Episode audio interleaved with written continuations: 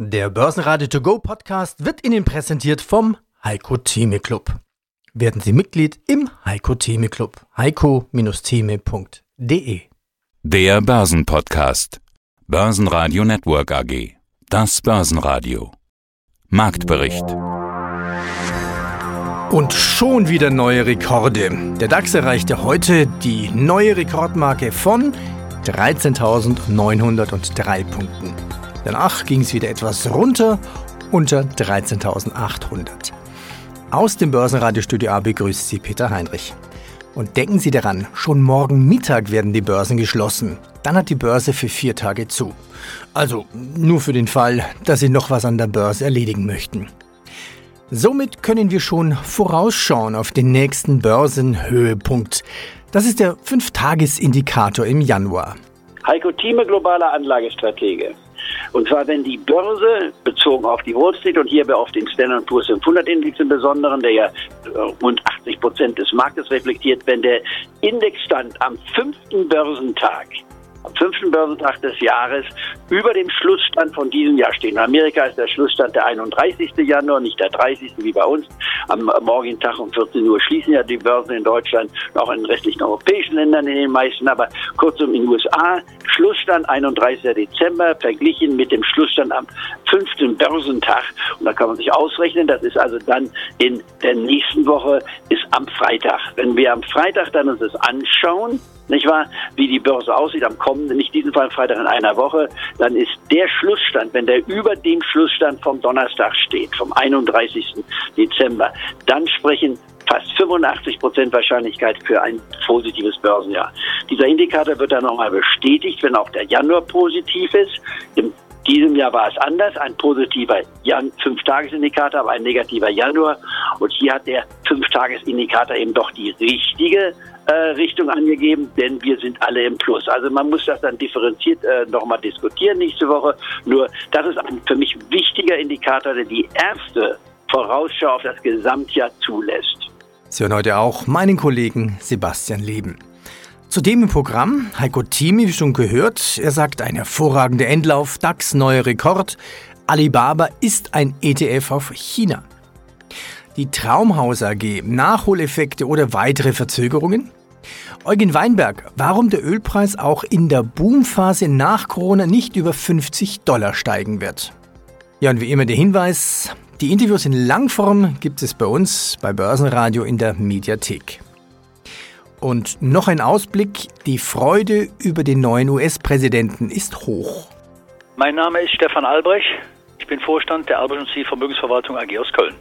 Ich gucke ja nicht nur, oder wir gucken ja nicht nur nach Deutschland, wir gucken ja auch gerade nach Amerika. Da gibt es ja Gott sei Dank im nächsten Jahr einen neuen Präsidenten. Und dieser Präsident wird von den, stellt, wird von den Demokraten gestellt. Und wir haben uns mal den Spaß gemacht, über die letzten 100 Jahre mal zu gucken, ähm, sich das Ganze entwickelt hat, wenn Wahlen angestanden haben. So, und so legte die Börse in Amerika in den ersten Jahren nach einem neuen Amtsinhaber knapp 9 Prozent generell zu. Löste aber ein Demokrat einen Republikaner ab, fielen die Gewinne sogar noch deutlich stärker aus, nämlich zweistellig. Wir wollen jetzt mal nicht zu optimistisch sein, wollen aber mal die Gründe herausarbeiten. Das liegt nach unserer Auffassung daran, dass die Demokraten aufgewählt werden, wenn wie zuvor jetzt in 2020 es in der Wirtschaft nicht so gut lief. Und es ist auch so, wenn ich jetzt auf den neuen Präsidenten in den USA gucke, den Joe Biden und seine Partei, die achten ja mehr auf Konjunktur- und Infrastrukturprogramme. Deutlich mehr als die Republikaner. Und das dürfte der Wirtschaft auch in Amerika einen deutlichen Schwung verleihen. Das kann die Börse anschieben und dann bin ich auch optimistisch für Europa, weil hier ja genau solche Programme aufgelegt werden. Sind geplant oder bereits im Einsatz. Das macht mich insgesamt optimistisch, dass wir auch im nächsten Jahr an der Börse natürlich mit stärkeren Schwankungen, aber doch auch entsprechende Kurssteigerungen sehen können. Was passierte sonst noch an den Börsen? In Tokio sprang der Nikkei 225 Index auf den höchsten Stand seit 30 Jahren. SAP plus 2%, denn die Tochter Qualtrics soll an die Börse gebracht werden. Und Lufthansa mit mehr Hoffnung auf Tourismus fast 7% plus. Apple ebenso mit einem neuen Rekord hoch. Mein Name ist Lars Erichsen, ich bin Chefredakteur der Renditespezialisten, außerdem YouTuber mit den Kanälen Erichsen Geld und Gold, Tradermacher und zu dem Namen Erichsen gibt es auch noch einen. Podcast. Apple will ja auch in den Automarkt einsteigen bis 2024, ja. laut Reuters. Also neues Gebiet, neue Konkurrenz für Tesla natürlich, aber auch neue Chancen für die Aktie? Hm, glaube, also ich bin, muss ich sagen, ich habe mehrfach in der Vergangenheit Apple kritisch gesehen und wie wir wissen, beim wertvollsten Unternehmen der Welt offensichtlich zu Unrecht. Die Aktie hat sich oft besser entwickelt, als ich das vorhergesehen habe. Insofern Vorsicht bei meinen Aussagen zu Apple. Ähm, ich bin aber nach wie vor etwas kritisch. Das ist auch der Grund, warum ich nicht so ganz glücklich bin mit einer Berkshire Hathaway. Also für mich ist immer noch eine, eine Aktie mit ich glaube, 45 Prozent zu gewichten. Das ist für mich schwer, schwer nachvollziehbar. Ich glaube, dass diese Elektroauto-Geschichte letztendlich nichts ist, was Apple in neue Sphären äh, vordringen lässt. Es geht hier um Batterietechnologie und das, was ich gelesen habe, sind bisher die Batterien, die Apple selber produziert, ja, eher Durchschnitt. Und ähm, wenn es gelingt, Sie haben ja einen Ingenieur von Tesla, der ist allerdings schon seit 2018 da, insofern das, kommt das Projekt jetzt eigentlich eher mit Verspätung. Wenn es hier gelingt, äh, eine Batterie zu bauen auf einem Niveau, wie sie Tesla derzeit verbaut, das ist ja der einzige Grund, warum es deutschen Automobilzeitschriften nicht gelingt, Tesla zu zerreißen, weil sie einfach, weil dieses Auto äh, unter Performance- und Reichweitenaspekten einfach sehr gut dasteht. Ja, dann kann auch Apple ein Konkurrent werden, aber für mich ist es ehrlicherweise eher eine, eine, eine Schlagzeile, denn ein echter Gamechanger für Apple. Hallo in die Runde. Mein Name ist Ottfried Zinner. Ich bin Vorstandsvorsitzender und Aktienmehrheit der Traumas AG bin gelernter Bauingenieur, 58 Jahre alt und freue mich auf das Interview. Jetzt wollen Sie expandieren. Welche Märkte sind denn da im Blick, beziehungsweise welche Regionen, um nochmal dieses Lage, Lage, Lage in den Raum zu werfen? Ja gut, wir haben ja letztes Jahr, ich habe auf der Hauptversammlung ja schon gesagt, dass wir in den Norden und in den Süden verstärkt gehen wollen. Und das haben wir auch schon, im Norden haben wir es jetzt schon umgesetzt. Dort haben wir im Raum Hannover, Bremen Grundstücke bereits angekauft. Die Niederlassung ist ab März im Raum Bremen geplant und dann gehen wir weiter Richtung Süden. Das ist jetzt für das kommende Jahr geplant, dass wir weiter im Süden noch mal mehr Fuß fassen. Sind wir zwar auch schon, aber da wollen wir auch noch mehr machen. Wir rücken Richtung München, nehmt euch acht. da frage ich mal ganz generell, was sind denn weitere Pläne? Also mal ganz offen gefragt, ohne jetzt eine Prognose zu erwarten, was bringt 2021? Gut, wir haben die Auftragsbücher sind voll, also wir werden ein Jahr hinlegen, das mit Sicherheit nicht schlechter wird unter der Phrase, dass alles so halbwegs läuft mit dem Corona-Kram, ja, dass wir nicht schlechter sind wie dieses Jahr, auf keinen Fall. Die äh, Grundsteine dafür haben wir ja schon gelegt. Bundesminister Spahn gibt Gehältergarantie für Beschäftigte in Kliniken. Französischer Modeschöpfer Pierre Cardin ist im Alter von 98 Jahren gestorben. Und Denken Sie auch noch mal kurz über Ihre steuerliche Situation nach. Aktivieren Sie noch mal kurz Ihren Steuerberater. Vielleicht lohnt es sich ja für Sie, Gewinne und Verluste zu verrechnen. Eugen Weinberg, Leiter Rohstoffanalyse der Commerzbank. Darf ich da mal nachhaken? Also es ist ja irgendwie klar und logisch, dass man davon ausgeht, okay, Impfstoff ist da, die Wirtschaft brummt wieder, Nachholeffekt. Aber also höherer Bedarf an Öl, aber ist es dann auch logisch, dass es zu einem höheren Preis kommt oder wird mehr gefördert und dadurch auch wieder, dass da vielleicht ein Preisdruck passiert beim Öl? Die Zusammenhänge sind nicht super, nicht so einfach, wie man sich das vorstellt. Ich, habe versucht auch in den äh, letzten Monaten auch unseren Kunden zu erklären, dass in den Zeiten wo es Überschuss herrscht, durchaus Preise steigen, steigen äh, Preise durchaus steigen können und in den Zeiten, wo es Defizit gibt am Markt, wo es nicht genug von Öl oder anderem Rohstoff gibt, dass die Preise in dieser Zeit dennoch fallen können. Und das war auch in diesem Jahr der Fall. Im Sommer lag die Produktion stets oberhalb der Nachfrage und dennoch sind die Preise von ja, von teilweise negativen Preisennotierungen für WTI auf 40 oder aktuell sogar 50 Dollar äh, gestiegen. Es geht nur darum, wie sich die Erwartungen des Marktes in Bezug auf die künftigen Entwicklungen am Markt verändern.